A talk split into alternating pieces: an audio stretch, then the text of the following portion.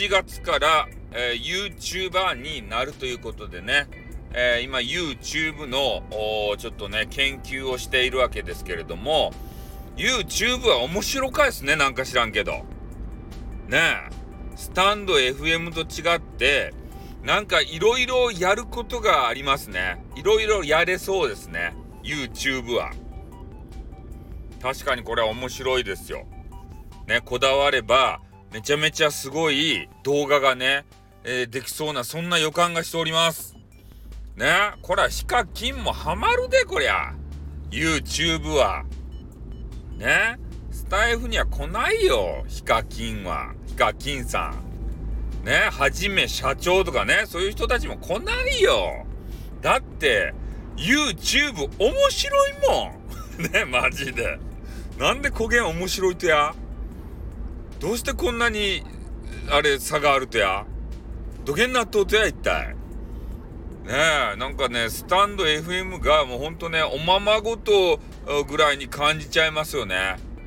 でまあやれることがねこういっぱいあると、まあ、ごちゃごちゃしてね分かりにくいよっていう人もいると思うんすけどただねやれることいっぱいあった方が夢が広がるね。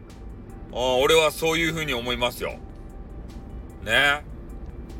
だからその編集のさ仕方によってもういかようにもなるじゃないですか、動画って。すごいよね。うん。だから、なんて言ったらいいんですかね。その、出演者がすごいんじゃなくて、俺編集する人がすごいなと思いますよ。ね、あれ、ヒカキンさん全部自分でやってるんですかね。なんか誰かに任せたり、それわかんないもんね、そこは。そこわからんすもんね。プロのさ、編集家に任すとかもしれんもんね。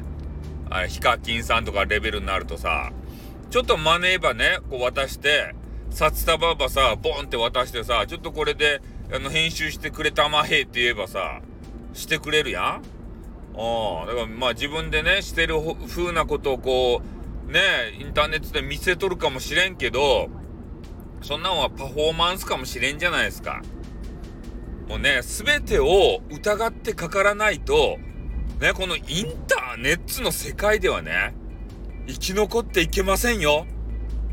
ね、信じる者がバカを見るみたいな、ほんとね、そんな、あの、ところですよ。インターネットは。ね。普段の生活でもさ、この人どういう人やっていうの分からんじゃないですか。しかもこのインターネットですよ。ね。表面上はニコニコして。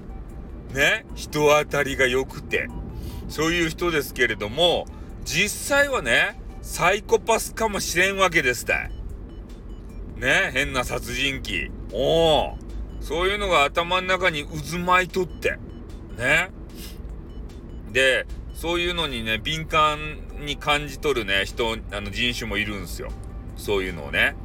ああ。だからね、一般ピーポーはちょっと騙されて、もう変なことにもね、なりかねませんので、やっぱインターネット難しいですよね。うん。まあね、ちょっとあの YouTube 可能性を感じましたんで、ね、YouTuber になるということでね、まあ大したことは俺はせんけどもね、とにかくあの、なんか YouTuber って名乗ってみたいじゃない？一回ぐらいは。人生の中で一回ぐらいはさ、ね、小学生の、えー、男子の憧れの職業でさ、YouTuber が入っとるけんね。マジで。おお。ね。